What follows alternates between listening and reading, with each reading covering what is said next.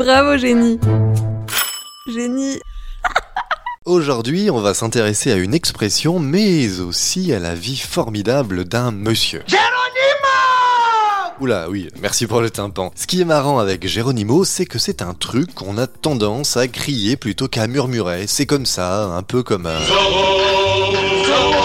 Ou encore... La gueule Oui, ça va, pas la peine de rajouter non plus. À l'origine, c'était le cri des parachutistes américains pendant la Seconde Guerre mondiale lorsqu'ils s'élançaient dans le vide. Mais nous, on va remonter à l'origine de l'origine pour découvrir finalement pourquoi les mecs criaient Geronimo et surtout, ben, qui que c'était ce Geronimo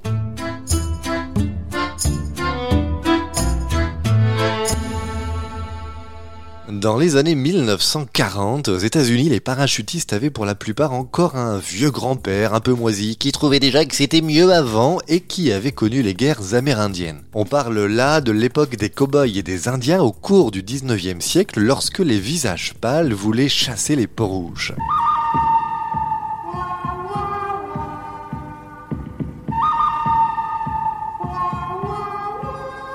Et dans les histoires que les vieux grands-pères racontaient, revenait souvent celle d'un homme, valeureux guerrier apache, qui répondait au charmant nom de... Euh, euh, au doux nom de... Bon, qui répondait juste au nom de Geronimo.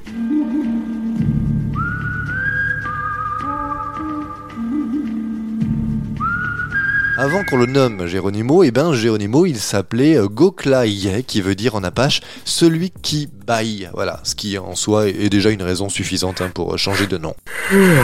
Au départ, Goklaye, il n'avait rien demandé, lui, il voulait juste vivre sa life tranquille au Nouveau-Mexique en tant que chaman.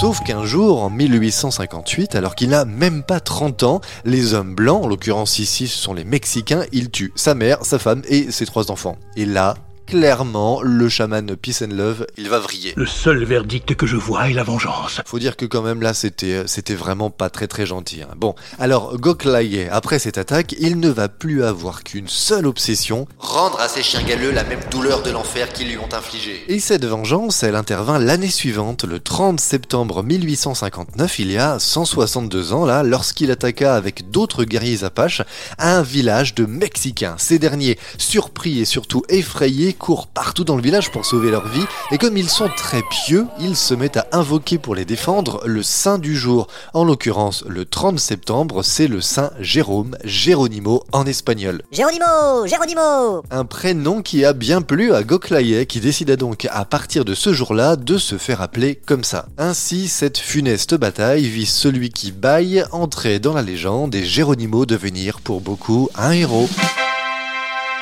Et voilà, vous savez tout, mais juste pour aujourd'hui. Alors à très vite les génies